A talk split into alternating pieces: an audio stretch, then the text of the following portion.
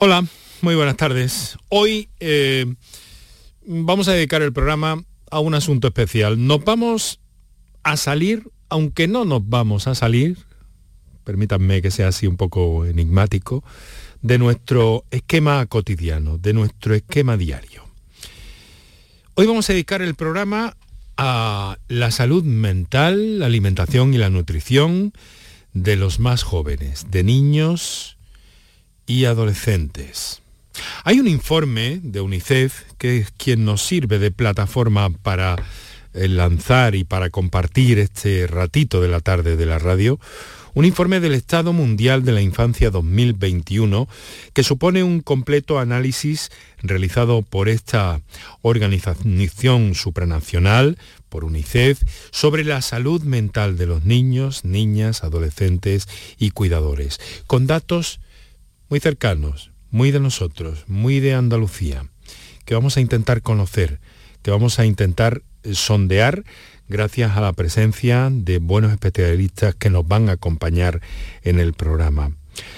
Eh, además, en esta situación no tengo que recordarles que la COVID-19 pues ha dejado ha dejado ya, de hecho, una huella en la salud mental, emocional, de todos, pero particularmente de niños y jóvenes, que vienen a ser nuestra sociedad del, del, futuro. En el último año y medio han pasado muchas cosas, ha habido muchas cosas y todo eso ha dejado huella.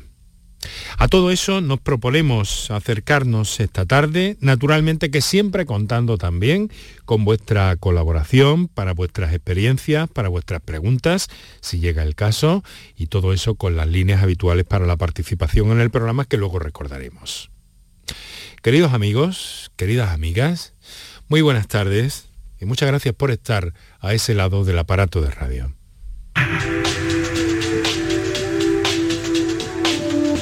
Canal Sur Radio te cuida. Por tu salud. Por tu salud con Enrique Jesús Moreno. Fruto y conclusiones de ese documento que he citado hace tan solo unos instantes es que UNICEF pide a los gobiernos que se comprometan y que actúen para promover la salud mental de todos los niños y niñas y adolescentes, así como cuidadores. ¿Cómo están las cosas en Andalucía? Pues en nuestra tierra en concreto, eh, a principios de este año, la Junta acordó la Estrategia de Salud de la Infancia y la Adolescencia 2021-2025. UNICEF y el Comité de Andalucía forman parte de uno de los grupos de trabajo para dicha estrategia. Una de las prioridades, eh, sin duda, se trata de abogar por la puesta en marcha de un plan específico para la salud mental de la infancia y la adolescencia en Andalucía. Eso es lo que se persigue.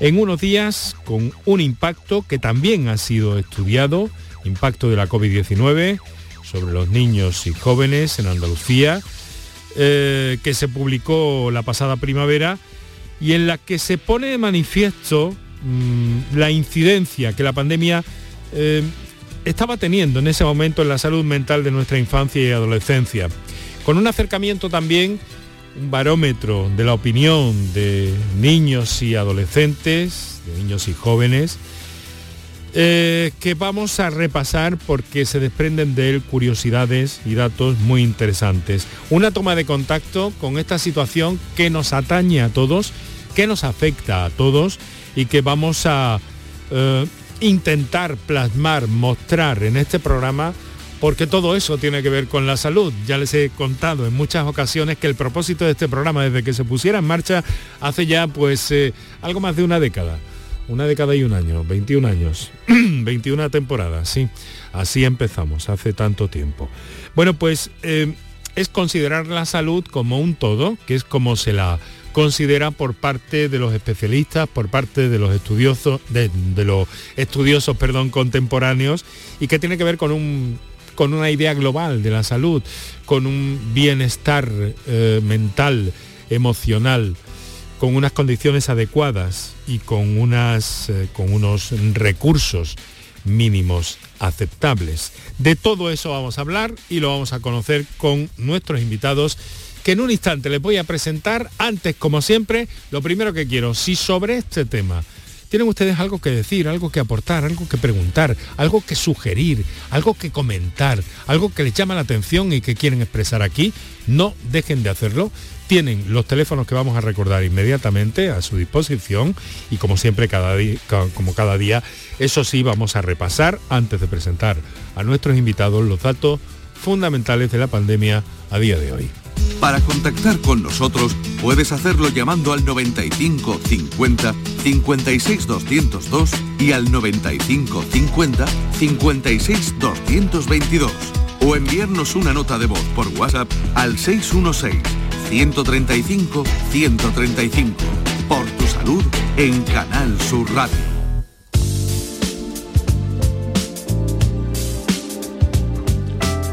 Eh, pues se lo venimos contando ya eh, en los últimos, eh, en las últimas horas. Siguen, siguen hacia arriba el número de personas infectadas por COVID en Andalucía. Han sido 737 nuevos contagios. Es el, el dato más alto desde los primeros días del pasado mes de septiembre.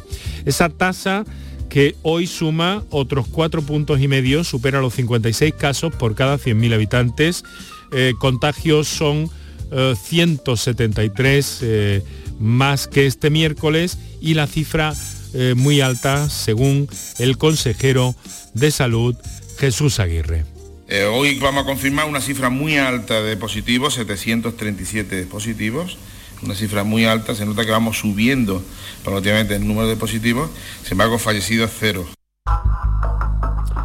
Prácticamente la mitad de los nuevos positivos se registran en las provincias de Sevilla y Málaga, suman 331. Córdoba se acerca a la tasa 100 con una incidencia ya de 93 y en las últimas 24 horas no ha habido eh, fallecidos. Hoy ha subido de forma ligera, eso sí, la presión hospitalaria. Han ingresado 12 personas más en los hospitales andaluces hasta los 206. Los ingresados en la UCI suben hasta las 37 personas.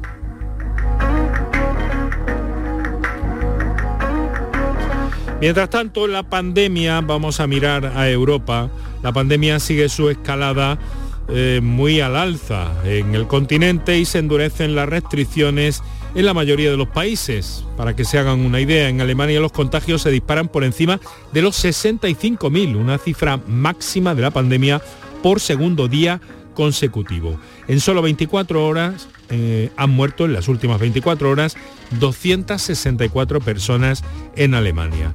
Los detalles generales del continente con Marilo Rico. Las autoridades alemanas ya estudian cerrar los colegios porque la mayor incidencia se da entre los menores de 12 años. En Bélgica imponen el teletrabajo obligatorio cuatro días a la semana y la reintroducción del uso generalizado de las mascarillas. Austria y Hungría, dos de los países con una tasa de vacunación por debajo de la media europea, también son azotados por la cantidad de casos de coronavirus. Eslovenia podría imponer el confinamiento a los no vacunados como ya hace Austria. Y Rusia, que con récord de muertos y contagios, elabora una ley para hacer obligatorio el pasaporte sanitario en lugares públicos y el transporte. Países Bajos notifica más de 20.800 casos por segundo día consecutivo, un nuevo récord de contagios. En un intento por contener este repunte, las autoridades han impuesto nuevas medidas, entre ellas un cierre parcial con reducción de los horarios de apertura de la hostelería y tiendas. Italia supera los 10.000 nuevos contagios en las últimas 24 horas por primera vez desde mayo. La Organización Mundial de la Salud insiste en la necesidad de vacunar porque hay una clara relación entre contagios, muertes y personas no inmunizadas. Muchas gracias, muchas gracias Marilón. Por otra parte también un apunte, ese caso de Esperanza AstraZeneca ha presentado hoy los resultados de un ensayo clínico en fase 3 que está probando la eficacia de un medicamento, de su medicamento contra el COVID. Es un fármaco combinado que eh, se eh, administra vía intramuscular y que ha demostrado reducir en un 88% el riesgo de muerte y desarrollar formas graves de coronavirus. El medicamento es una combinación de anticuerpos derivados de células B donadas por pacientes convalecientes de COVID. Saben también, lo anunciamos ya ayer y hoy se viene comentando, que eh, eh, se ha decidido eh, vacunar con una tercera dosis de refuerzo definitivamente a las personas a partir de 60 años. Empezará por los 69. Eso es lo que tenemos en este otoño. Dedicamos esta semana, el martes, el programa a las vacunas, con todas las novedades que prácticamente van llegando también de alguna forma a diario. Esto está como está, señores, y en nuestra mano de algún modo está también, pues, eh, mirar, porque todos tomemos eh, medidas, precauciones necesarias para, para evitar que esto siga propagándose. Por otra parte, es cierto que los especialistas reconocen que hay un aumento considerable de contagios, aunque eh, los casos graves, gracias a la vacuna que tenemos puesta la mayoría, la inmensísima mayoría de los andaluces, pues las cosas están relativamente bien, pero no conviene en absoluto bajar la guardia. Ya han visto cómo están en algunas comunidades dentro de nuestro, de nuestro propio país, Navarra y Euskadi concretamente, con tasas muy altas y situaciones complicadas ya en algunos puntos. Bien, pues eh, vamos a lo que vamos, que es hablar de niños, de jóvenes, de adolescentes. En medio de este contexto que, fíjense, acabamos de escuchar a Mariló decirnos que Mm, se estudia en Alemania cerrar los colegios porque la mayor incidencia se está dando entre menores de 12 años de COVID-19. Un varapalo más a este mm, grupo de población mm, especialmente castigado por diversas circunstancias, eh, por la edad, por, por, el propio proceso evolutivo en la vida de las personas y que que bueno, pues de alguna forma mm, sufre especialmente todo esto y que vemos que no termina de, pasar. No sé esto cómo se vivirá en la mente de, de niños y jóvenes. Vamos a chequear todo eso, vamos a abrir nuestro encuentro, nuestra conversación que queremos hacer lo más agradable posible, pero naturalmente también abierta a nuestros oyentes como hacemos cada tarde cuando nos ocupamos de determinadas patologías o de determinados avances en el ámbito de la ciencia médica. Hoy nuestro objetivo son niños, jóvenes, adolescentes, y desde una perspectiva global, fíjense, vamos a combinar por una parte la nutrición, que tiene mucho que ver también, así con nutrición, es una disciplina ya constituida como tal, y la salud mental, los equilibrios emocionales. Informes que he pasado eh, por encima, pero intentando extraer lo más relevante de ese trabajo arduo, importante, continuo casi, que realiza UNICEF en todo el mundo y particularmente también en nuestra tierra. Por eso hemos pedido en este tiempo de colaboración con UNICEF por parte de toda la radio televisión de Andalucía, como no puede ser de otra manera, entregados los programas a este acercamiento y la primera persona que quiero eh, saludar de nuestros invitados de esta tarde es a Maribel Martínez Viamonte, que es eh, coordinadora de UNICEF en Andalucía. Maribel, muy buenas tardes. Muy buenas tardes, Enrique. Me gustaría que nos ayudara a centrarnos un poco. ¿Cuál es el papel de UNICEF en Andalucía en este momento, Maribel? Bueno, si me permites, lo primero, daros las gracias. Daros las gracias por dedicar este espacio eh, pues prácticamente en exclusiva a la situación de niños y niñas y adolescentes en el mundo en general y como decías también en Andalucía. Bueno, nuestro trabajo aquí en esta comunidad, como en otras comunidades del resto de, de España, es bueno, sensibilizar a la población sobre la situación de la infancia, de la infancia andaluza, de la infancia española y la infancia en general en todo el mundo. Eh, también promover sobre todo la participación infantil. Nosotros tenemos un programa que se llama Ciudades Amigas de la Infancia y que está muy extendido además en, Andalucía con 85 municipios que tienen ese reconocimiento y que permiten que sus niños y sus niñas opinen sobre todo lo que les, eh, bueno, todo lo que les acontece en su municipio y, bueno, también tenemos una labor de recaudación de fondos para, poder sufragar todos nuestros proyectos en, otros países, ¿no? Tanto de proyectos de desarrollo como de emergencias. Claro, estamos hablando de, una red que, cubre iba a decir prácticamente, sin prácticamente todo el planeta en realidad, ¿verdad, Maribel? Pues sí, nosotros estamos en 190 países y territorios eh, de todo el mundo y, la verdad eso es una ventaja que tenemos porque cuando surge cualquier emergencia, pues eh, nosotros ya estamos en el país, ¿no? Mm. Eh, el otro día hablaba con una compañera tuya sobre la situación, por ejemplo, en Afganistán, ¿no? Nosotros tenemos 300 compañeros que están trabajando allí y que no se han ido del país, que continúan trabajando por los derechos de, de los niños y las niñas afganos. Maribel, coordinadora de UNICEF en Andalucía, ese, ese último informe ¿no? sobre, sobre creo que fue en, la primavera de este año, ¿no? cuando publicasteis, ¿no? un informe sobre donde ya se recogían aspectos relacionados con con, cómo había afectado la pandemia, el confinamiento a los más jóvenes en, nuestra comunidad, en Andalucía, ¿verdad? Sí, es un informe que, lo que queríamos saber de primera mano, es decir, preguntándole a los niños y a las niñas andaluces y también a los técnicos de los municipios que donde bueno que son los que aplicaban las medidas eh, contra la covid cómo se habían sentido ellos ¿no? y cómo, cómo habían visto si esas medidas eran eficaces o no, y el resultado la verdad es que fue fue muy importante ¿no? y muy, bueno, reflejaba muy bien la situación que habían vivido los niños y las niñas durante la pandemia. A mí también siempre me gusta destacar y darles la enhorabuena porque yo creo que han sido un ejemplo a seguir fueron los últimos que salieron de casa eh, durante el confinamiento. Eh, se han portado y se siguen portando en los colegios de una manera ejemplar, siguiendo con todas las medidas. Y, mm, yo creo que ellos, eh, por ejemplo, nos decían que, se habían sentido un poco olvidados porque nadie había adaptado los mensajes para que ellos entendieran qué estaba pasando. las medidas que se tomaban se tomaban desde un punto de vista de adultos y no de, desde, lo, desde lo de niños o adolescentes. ¿no? Hay, me acuerdo de un chico que decía, ¿no? Cómo sus padres podían ir a, una terraza a tomar una cerveza y él no podía ir a jugar al parque. Es un ejemplo de, eso, ¿no? de las medidas que se toman desde un punto de vista siempre del adulto. Y los técnicos pues, nos alertaban ¿no? de, cómo la pandemia estaba teniendo una influencia y una incidencia en la salud mental de, estos niños y estas niñas.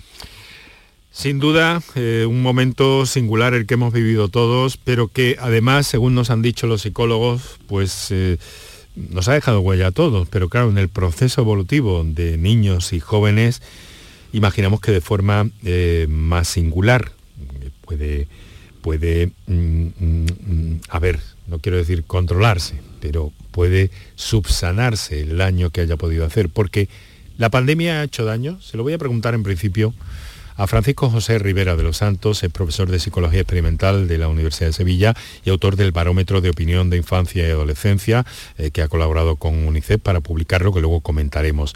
Eh, profesor, muy buenas tardes y muchas gracias también. Buenas tardes, Enrique. Eh, muchas gracias por la invitación. Yo sé que la pregunta es difícil, Fran, pero mm, ¿cómo afecta eso? ¿Cómo, cómo, ¿Cómo se han visto perjudicados? ¿Cómo se han podido ver perjudicados los más jóvenes de nuestra sociedad? Em, quizás eh, antes de responder a eso podemos retrotraernos a un dato que eh, resultó de la última aplicación del barómetro y resultaba muy importante y es para realzar también el papel de las familias en ese efecto amortiguador. Eh, nosotros preguntamos a chicos y a chicas si la, pandemia había hecho cambios en su vida. Y efectivamente, una mayor parte, casi un 60% dijeron que sí. Pero después preguntamos y en el ámbito familiar, ¿qué ha ocurrido? Y un 30%, aproximadamente uno de cada tres niños, nos respondía que había mejorado la calidad en su contexto familiar durante ese momento de pandemia, durante ese momento específicamente de confinamiento, las familias, los padres, las madres, eh, las personas que rodeaban a estos menores, tuvieron que hacer un esfuerzo por adaptar esa realidad para que fuera digerible por ellos, para que comprendieran eh, esa situación y darles ese aporte de seguridad. Sin duda, mi primera palabra es de agradecimiento a el esfuerzo de todas esas familias por intentar reducir el impacto en la salud mental de los chicos y chicas y de los adolescentes. Sin duda, eh, son un gran pilar básico de la sociedad y que debemos reconocerlo. Claro, y es el momento también, ¿no? En el proceso evolutivo de las personas cuando se produce una situación de este tipo, que se supone que en otras edades estamos o debíamos estar más, a ver, no entrenados, pero quizá con más recursos, con más herramientas para dar respuesta de algún modo, ¿no? Sí, efectivamente. La estrategia de afrontamiento, así como la comprensión del mundo, se va adquiriendo con el paso del tiempo.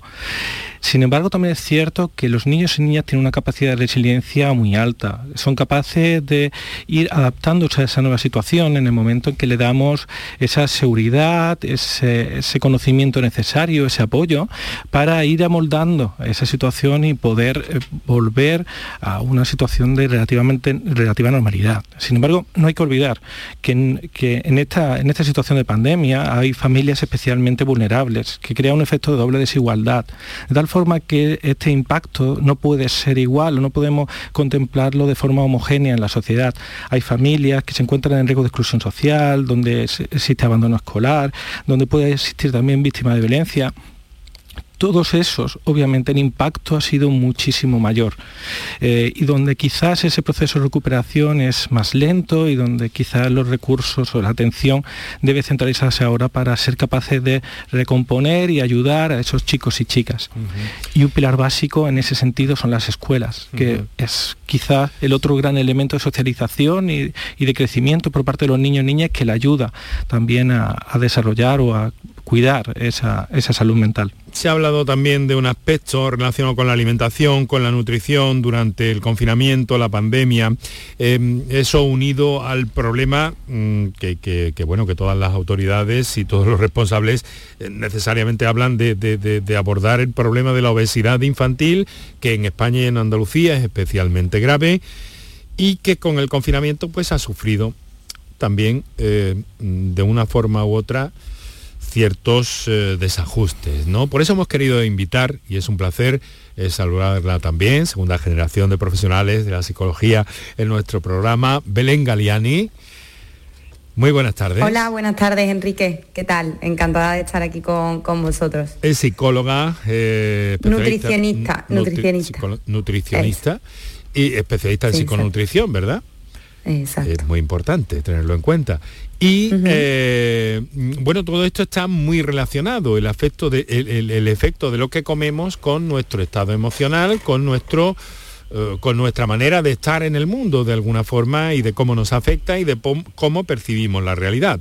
En el caso de jóvenes, aún más eh, inquietante de algún modo. Mm, Belén. Efectivamente, Enrique, cuando terminó la, la pandemia, eh, se notó un, incremento bastante, eh, alto de la demanda en esta relación con la alimentación que eh, dejó de, ser tan sana, que se cataloga como los trastornos de la conducta alimentaria.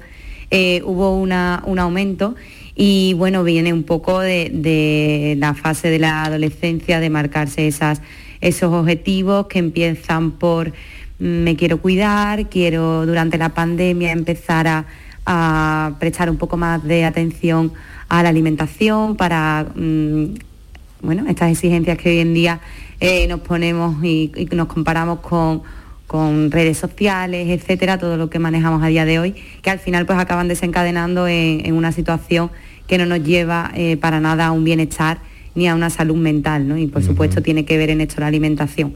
Y en eso trabajamos trabajamos aquí fundamentalmente en el centro. ¿Ha percibido, ha percibido durante este tiempo, eh, Belén, algunas complicaciones derivadas de pandemia, confinamiento, etcétera, etcétera? ¿Qué ha notado en su gabinete? Por supuesto, eh, mm, la demanda incluso en esta etapa de la adolescencia ha aumentado y, bueno, viene un poco de esa preocupación, ¿no? De, bueno, yo pregunto en consulta siempre y la respuesta suele ser un poco de sí, yo quería, eh, quería empezar a, eh, cuidarme, vi por redes sociales estas dietas que continuamente nos persiguen, ¿no? Dietas restrictivas, dietas que tienen objetivos eh, concretos y que nunca tenemos suficiente. Y al final este, este objetivo se convierte pues, en, restricciones, en obsesiones y en, llevarnos por un camino que, que no nos trae la flexibilidad, la naturalidad y el convivir con la alimentación como algo pues mm, del día a día, que nos haga Algo- disfrutar. Y algo que, que nos ocupe sin preocuparnos para bien, ¿no? Para beneficio Exacto. final de alguna forma. Al Bueno, final la alimentación pasa a ser un- el centro. Y además afecta a nuestra forma de estar en el Ujú. mundo. En el mundo Exacto. también. Belén Galiani, nutricionista, eh, Francisco José Rivera de los Santos, profesor de Psicología Experimental, Universidad de Sevilla, eh, Maribel Martínez eh, Viamonte, coordinadora de UNICEF en Andalucía. Vamos a establecer aquí una pequeña pausa, vamos a recordar a nuestros oyentes que pueden intervenir sobre todo esto que estamos planteando en el día de hoy, en este jueves, mirando a nuestra gente más joven y a todo lo que surja de todo esto que sin duda es muy interesante y comentando algunas cosas que tenemos en cartera, pero naturalmente que nuestros oyentes también, por eso quiero recordarles los teléfonos. Ahora hacemos una, unos minutos, un par de minutos para nuestros anunciantes y después seguimos adelante con el programa. Para contactar con nosotros puedes hacerlo llamando al 95 50 56 202 y al 95 50 56 222 o enviarnos una nota de voz por WhatsApp al 616 135 135. Por tu salud en Canal Sur Radio. Por tu salud. ¿Existe algo más valioso que el tiempo? Pues no. Por eso, esta Black Week Hyundai te lo regala. Porque si compras un Hyundai te ahorras muchos meses de espera para tener tu coche. Black Week de Hyundai. Lo quieres, lo tienes. Condiciones especiales para unidades en stock. Más información en hyundai.es. Aquadeus, ahora más cerca de ti, procedente del manantial Sierra Nevada, un agua excepcional en sabor, de mineralización débil que nace en tu región. Aquadeus Sierra Nevada es ideal para hidratar a toda la familia y no olvides tirar tu botella al contenedor amarillo. Aquadeus, fuente de vida, ahora también en Andalucía. Ni el challenge del papel higiénico, ni el de la botella. Los retos más difíciles a los que se enfrenta nuestra generación están en la vida real, como el famoso encontrar trabajo challenge o el independizarse challenge. Y aunque para superarlos necesitamos vuestro apoyo, aceptamos el reto. Súmate en aceptamoselreto.com. FAD 916 15 15. Llega el Black Friday a Hogarium con descuentos de hasta el 50%. Colchones, sofás, camas, almohadas con hasta un 50% de descuento. Aprovechate del Black Friday de Hogarium solo hasta el 30 de noviembre. Unidades limitadas. Recuerda, Black Friday en Hogarium con todo hasta un 50% de descuento. Busca tu tienda más cercana en hogarium.es. Hogarium, fabricantes de descanso. ¿Estás lesionado? Elige la fisioterapia avanzada de Clínicas Beyman. En Clínicas Beyman ponemos a tu servicio a fisioterapeutas de primer nivel equipados con la última tecnología. Nuestra meta es tu recuperación. Somos la fisioterapia oficial de 18 federaciones deportivas de Andalucía. Si necesitas recuperar tu salud, tu rendimiento y tu bienestar, pide tu cita en clínicasbeyman.es. Manolo, ¿estás pensando lo mismo que yo? Pues claro, Ana, estoy pensando en los romeros de Alanís. Jamón, paleta, caña de lomo y embutidos de bellota son su especialidad. Y ya hay que ir disfrutando. Como siempre me lees el pensamiento. Ahora mismo entro en shop.losromerosdealanís.com y en dos días tenemos nuestro jamón en casa. Pero ibérico de bellota, ¿eh, Ana? Los romeros de Alanís, de nuestras dehesas a tu mesa. ¿Existe algo más valioso que el tiempo? Pues no. Por eso, esta Black Week Hyundai te lo regala. Porque si compras un Hyundai te ahorras muchos meses de espera para tener tu coche. Black Week de Hyundai. Lo quieres, lo tienes. Condiciones especiales para unidades en stock. Más información en hyundai.es. Disfruta todo el mes de noviembre del Black Friday de Social Energy y consigue tu tarjeta regalo de hasta 300 euros con tu solución fotovoltaica. Además ahorra hasta un 70% en tu factura de luz y aprovecha las subvenciones de Andalucía. Pide cita al 955 44 11 11 o en socialenergy.es. Solo primeras marcas y hasta 25 años de garantía. La revolución solar es Social Energy. El resumen de la jornada con la última hora del deporte, la economía y el análisis lo tienes en el Mirador de Andalucía. De lunes a viernes desde las 7 de la tarde con Natalia Barnés. Quédate en Canal Sur Radio, la radio de Andalucía. Enrique Jesús Moreno, por tu salud, en Canal Sur Radio.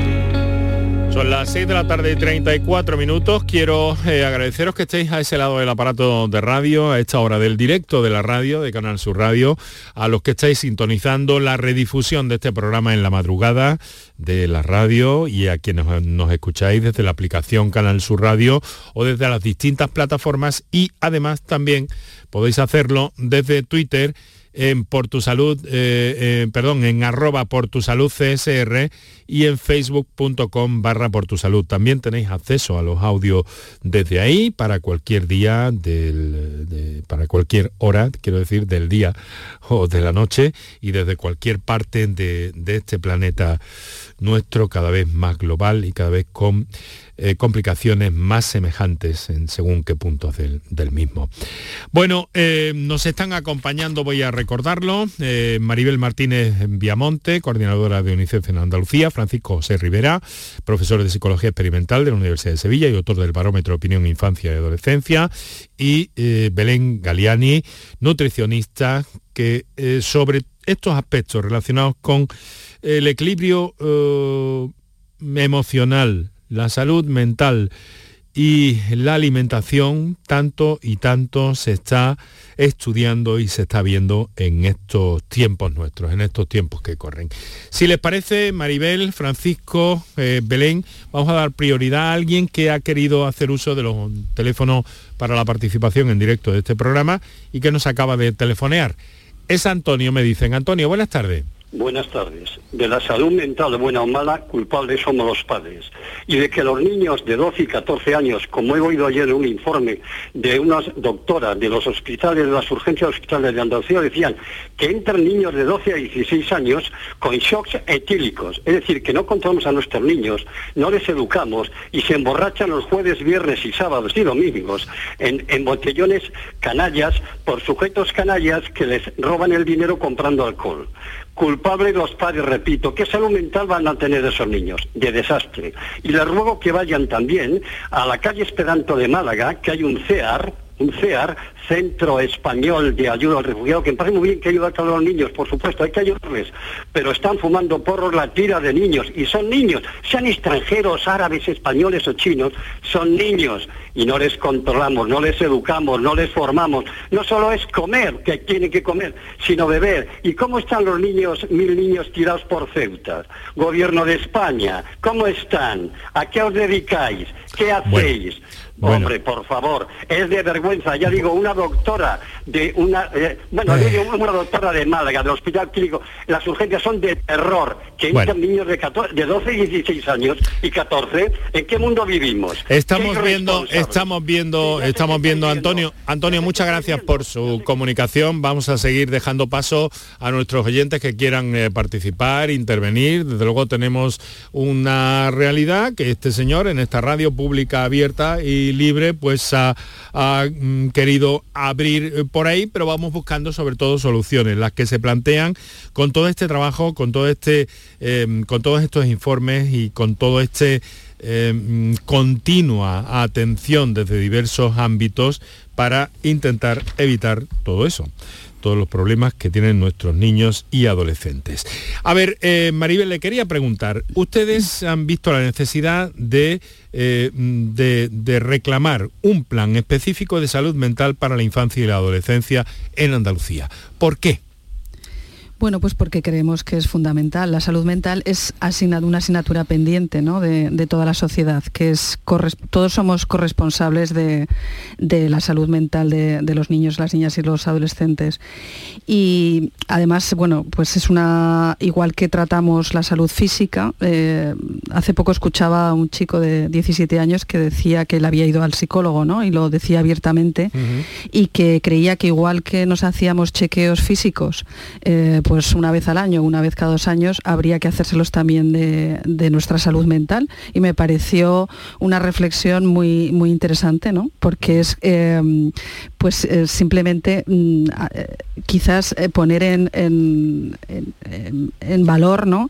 y normalizar lo que es el atender la salud mental de, todos, ¿no? de los adultos y de los niños y los, y los adolescentes. Por eso lo que exigimos tanto a nivel nacional como a nivel de Andalucía es que haya esa política de, salud mental, esa estrategia, y es por, como comentabas tú al principio, vamos a trabajar en ese grupo de, trabajo, ¿no? para que, poniendo un foco especial también en los colectivos que, vienen de entornos más vulnerables ¿no? y sobre todo en el papel protagonista de, la atención primaria, ¿no? que es donde acude, acudimos todos en primer lugar cuando tenemos cualquier cuestión, sea física o sea mental.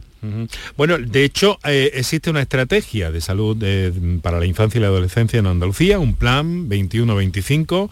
¿En qué momento están las cosas en ese sentido, por la información que, eh, que tengan ustedes en UNICEF, Maribel? Bueno, en este momento se está trabajando.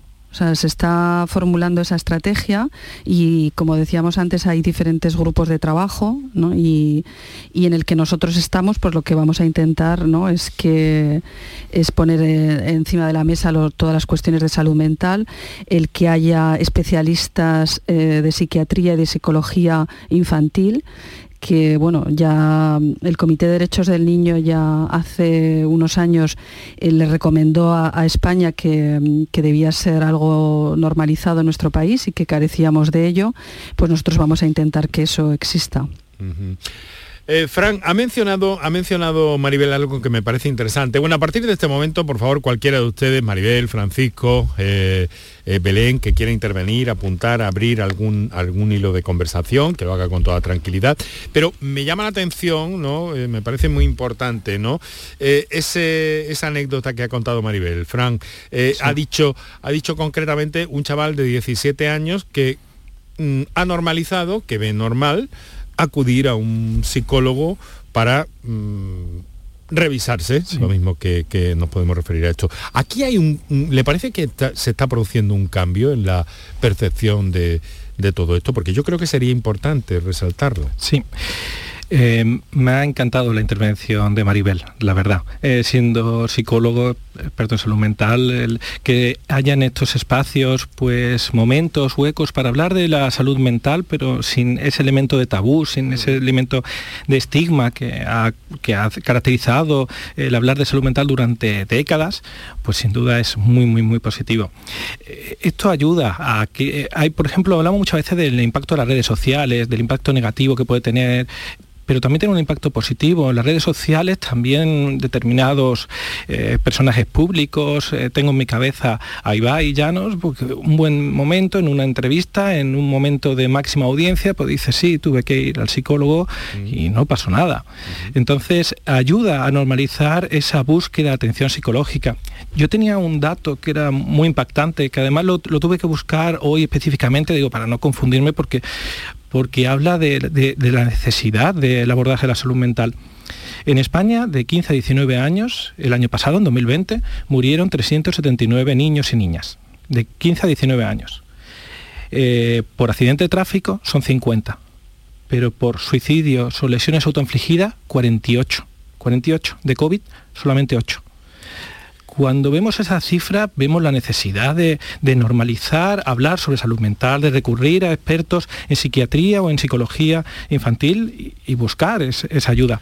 Es cierto que también hay que evitar eh, una excesiva patologización de, por ejemplo, la soledad, la tristeza, es decir, eh, el aburrimiento, son sentimientos normales, habituales que tenemos todo el mundo. No es un elemento patológico siempre que uno incida en tu bienestar. Eh, también el hacer dieta, un chico, una chica, no, no, es en ese caso una persona que tenga trastorno de conducta alimentaria, son muchos los indicadores o la señal de alarma, pero por sí sola el hecho de cuidar, de hacer dieta o de preocuparse por su imagen corporal, ya no estaríamos hablando de un trastorno de conducta alimentaria. Pero sin duda, este elemento de poder hablar de forma abierta y que los chicos y chicas pues, pues tengan confianza en el ámbito familiar para expresar sus necesidades de buscar ayuda profesional, pues sin duda es un cambio, un cambio social que ya creemos que no tiene vuelta atrás. Ahora lo que tiene que tener es el aporte económico en el sistema público para poder eh, atender a esa demanda de ayuda, que es importante también. Los trastornos de conducta alimentaria, sin duda un, factor, un elemento que en ese momento en nuestra sociedad es absolutamente preocupante. Eh, Belén, ¿cómo se contempla, cómo se contempla este problema? Pues estoy muy, muy de acuerdo con lo que estaba comentando Francisco, una parte que ha comentado de que hacer dieta o querer eh, relacionarse, bueno, querer eh, mm, cuidarse o tener, prestar atención a la alimentación no significa que esa persona tenga un trastorno de la conducta alimentaria ni que vaya eh, ni que vaya encaminado hacia ese punto, ¿no? Sino que deberíamos de tener en cuenta de dónde parte esta preocupación. Si realmente es algo eh, sano o si me va a llevar a, un camino de restricción, de obsesión y de preocupación excesiva, ¿no? Pero por supuesto que dentro de una eh, vida de buenos hábitos entra el en tener en cuenta una buena alimentación, el que en determinada edad, y pasa mucho en estas, mm, en estas edades, ¿no? En la adolescencia, el preocuparme por esos cambios que sufre nuestro cuerpo y bueno, la aceptación de, este proceso y de cómo lo gestiono en la alimentación es fundamental. Para eso mm, considero que es, fundamental una educación nutricional desde que somos pequeños y más hoy en día con la, con la industria que contamos, ¿no? con, con la mm, cantidad de, alimentos que queremos lo tenemos. Todo lo que queremos hoy en día lo tenemos. Mm, y toda la información, por cierto, también, ¿no? Tanto, la, que no es buena y la que puede ser tóxica como la, como la buena. Pero entonces... Eh, eh, claro, eh, ¿quién se ocupa de todo eso? Os lanzo una pregunta a los tres, si os parece bien. ¿Quién se ocupa de todo eso? ¿El colegio, la familia, la familia, el colegio, ambos? A ver, ¿en quién ponemos esa pelota? ¿En qué tejado podemos esa pelota? Pues yo, si me permites, Enrique, creo que es, eh, todos somos eh, responsables desde nuestros ámbitos, ¿no? La familia, evidentemente la crianza de los hijos es eh, fundamental, ¿no? Para sentar esas bases sólidas de salud mental y física, ¿no? De los niños. La escuela, como decía Francisco antes, ¿no? Es el entorno donde ellos van a pasar unos años claves, ¿no? Para su desarrollo de todo tipo, ¿no? Y, luego las instituciones, evidentemente públicas, son las que tienen que, hacer esas políticas contundentes y, esas estrategias. Y también la industria. Ahora que estamos hablando de industria, la industria alimenticia, la publicidad, eso también es súper importante para que los mensajes que llegan a, a los niños, a las niñas y adolescentes sean los más convenientes. ¿La industria se puede comprometer con esto, Maribel? Bueno, debería de hecho, bueno, nosotros trabajamos no solo aquí en España, ¿no? sino en muchos sitios con, empresas, bueno, pues para que cambien eh, los etiquetados, para que para influir también en los gobiernos, para que eh, incidan en estos cambios de, etiquetados, para que no se consuman en los colegios ciertos productos que no son buenos para, los niños y los adolescentes. Mm. Yo creo que sí que entre todos, por eso hablaba al principio de que es una corresponsabilidad. Bueno, Además, es que eh, comparto plenamente la opinión. Nosotros trabajamos con un enfoque multiactor y multinivel. El multiactor efectivamente es el ámbito educativo, el ámbito familiar, el ámbito social, el ámbito sanitario, pero también eh, después tenemos que ver es que se puede trabajar a distintos niveles, desde un nivel pues estatal con cambio de políticas nacionales, pero también a niveles regionales y a niveles locales. Eh, la disponibilidad de alimentos, el cambio que hubo, por ejemplo, de no poder fumar dentro de espacios cerrados, el cambio que hubo en los centros educativos en los cuales la disponibilidad de alimentos con bajo aporte eh, nutrientes y alto nivel eh, calóricos, eh, todo eso tuvo un impacto. El no poder vender bebidas alcohólicas a menores, el, consumo de tabaco, todo eso tiene un impacto directo en los cambios y en, los, en los indicadores de estilo de vida. Y aquí me gustaría también enlazar, si no te importa, Enrique, con, la, con el comentario que ha hecho nuestro oyente. efectivamente, en ocurre muchas veces que confundimos lo llamativo con lo frecuente. Eh, cuando algo nos llama mucho la atención, no implica que sea lo más frecuente en la sociedad. Es cierto que esa imagen de adolescentes eh, consumiendo alcohol, consumiendo cannabis, consumiendo droga, pues es muy llamativa a nivel de los, eh, por ejemplo, de los medios de comunicación. Pero que sea llamativa no implica que sea frecuente.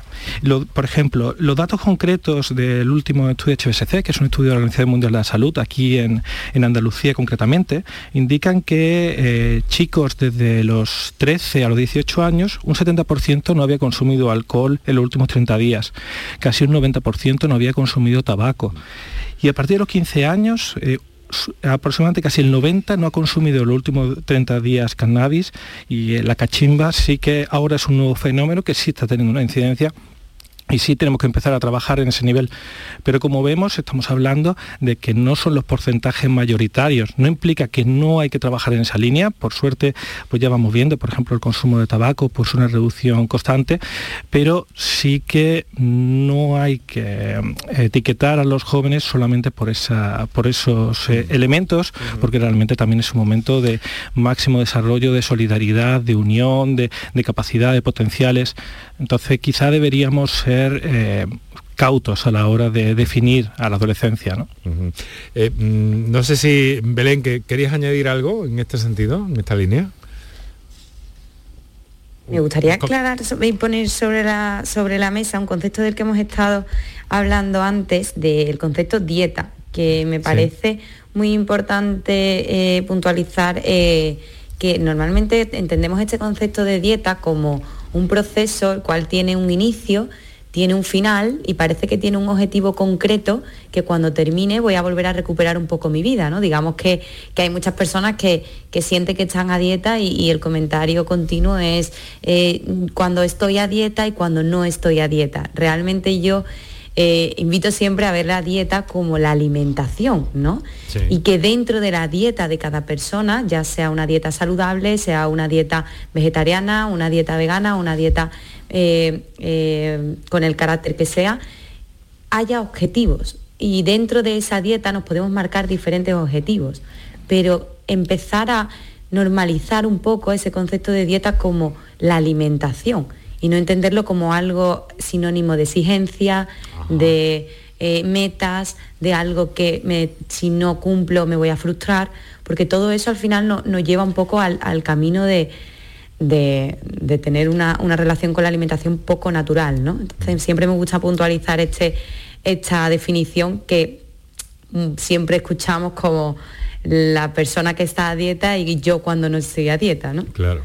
Sí, eh, eh, las palabras tienen una importancia, una importancia trascendental, a pesar de que, de que algunas veces se pasan por alto, pero las palabras tienen una, una importancia fundamental. Y esa formación, como, por terminar un poco con el capítulo de nutrición, que me, parece muy interesante, ¿no?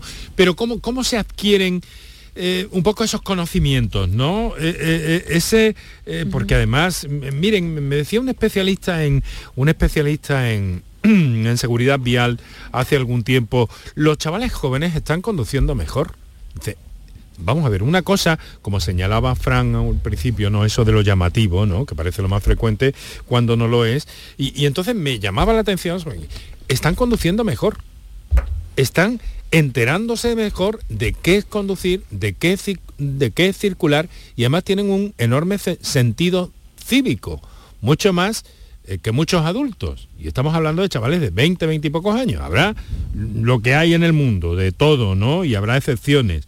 Pero en este sentido, eh, yo creo que, que, no es tan difícil, que quiero decir que tenemos un terreno de cultivo ahí como para, eh, mm, como para mm, abonar, como para hacer florecer cosas buenas también en alimentación, en nutrición, y que los chavales sean perfectamente conscientes y críticos con lo que, con lo que hacen. Yo, yo no sé, le voy a, lanzar un poco la idea que me he permitido poner en pie eh, en el programa a Frank, porque además es conocedor de, todo este fenómeno y además eh, ha sido responsable de ese trabajo de coordinación del barómetro de opinión de la infancia y la adolescencia. Sí.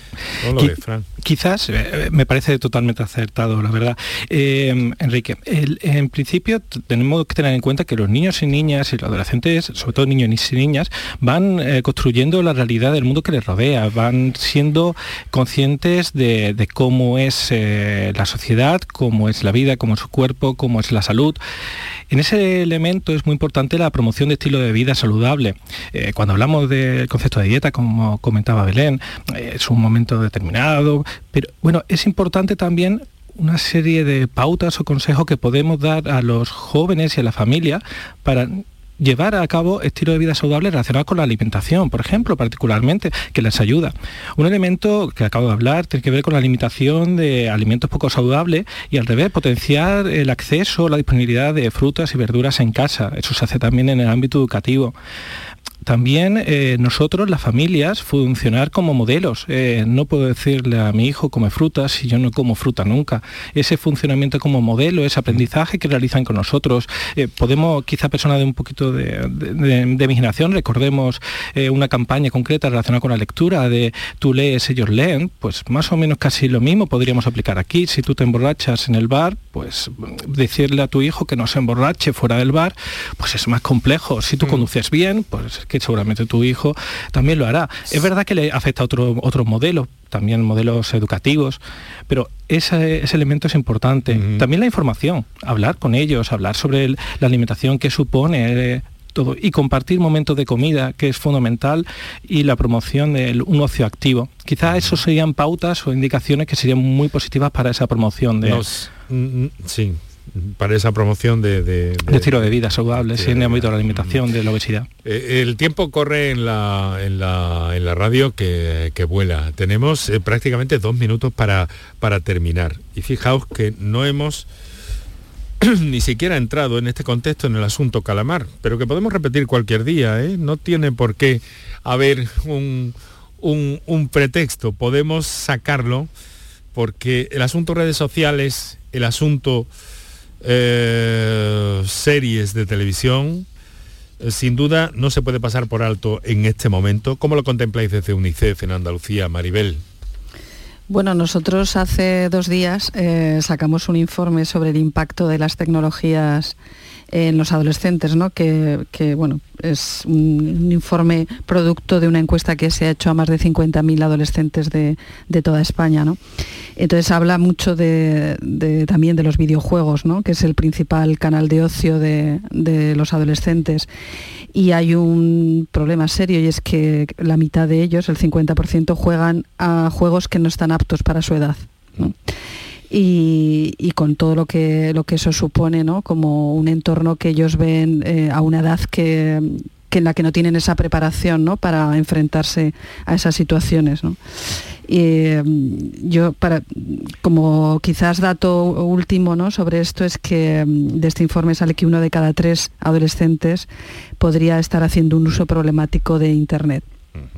Entonces quizás, eh, bueno, pues también tendríamos que estar pendientes todos, como eh, hablábamos oh. antes de la salud mental, pues la mm. corresponsabilidad también con, y el acompañamiento ¿no? con, en ese camino de Internet que es imprescindible para la vida de nuestros niños y, y marcarlo en positivo, porque también tiene cosas muy buenas, ¿verdad? Sí, totalmente. magníficas, que encauzamos por ahí, a lo mejor podemos eh, sorprendernos.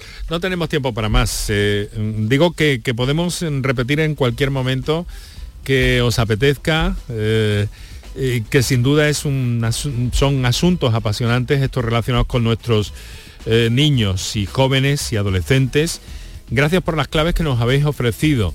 Desde la coordinación de UNICEF Andalucía, Maribel Martínez Viamonte, desde eh, la Universidad de Sevilla, profesor Francisco José Rivera de los Santos, desde la, nutricio, desde la nutrición eh, Belén Galiani eh, del, Centro Psicosanitario Galiani. Muchísimas gracias por haber estado con nosotros. Muy buena suerte. Muchísimas gracias a ti, Enrique. Y encantados. Muchísimas gracias. Que repetimos, ¿eh? Que sé que, a mí me ha sabido Cuando tú quieras. Un fuerte abrazo para los tres. Y aquí en la radio lo dejamos con el mejor de los saludos de eh, Kiko Canterla, Manuel Hernández, Paco Villén y Enrique Jesús Moreno, que os hablo encantado. Canal Sur Radio Sevilla, la radio de Andalucía. Yo ya no pago por mi consumo y digo chao, digo chao, digo chao, chao, chao, a tú lo mismo. Vente conmigo, nuestro petróleo es el sol. Dile chao.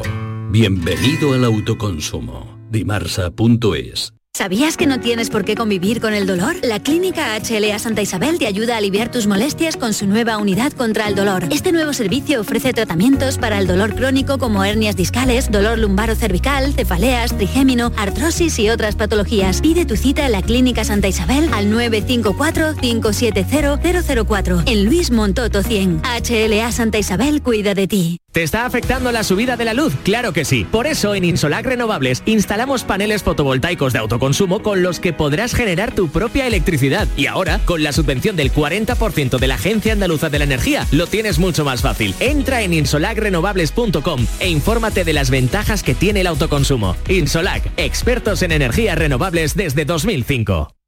Llega el mes del Black Friday y en Factory del Descanso el mes del relax. Tu colchón relax solo en noviembre hasta un 60% de descuento. Sí, has escuchado bien, un 60% de descuento. Factory del Descanso en Sevilla, Avenida Pino Montano y Tasa, Pajés del Corro y en Montequinto, Vía Flaminia. Black Friday en Factory del Descanso. Pasa tus noches con la radio. Con la noche de Canal Sur Radio con Rafa Cremades. Entrevistas, sorpresas, actualidad, música, diversión y todo lo que te imagines que puede tener el mejor club en un programa de radio. Hola, soy Rafa Cremades. ¿Qué tal estáis? La noche de Canal Sur Radio con Rafa Cremades. De lunes a jueves, pasada la medianoche. Quédate en Canal Sur Radio, la radio de Andalucía.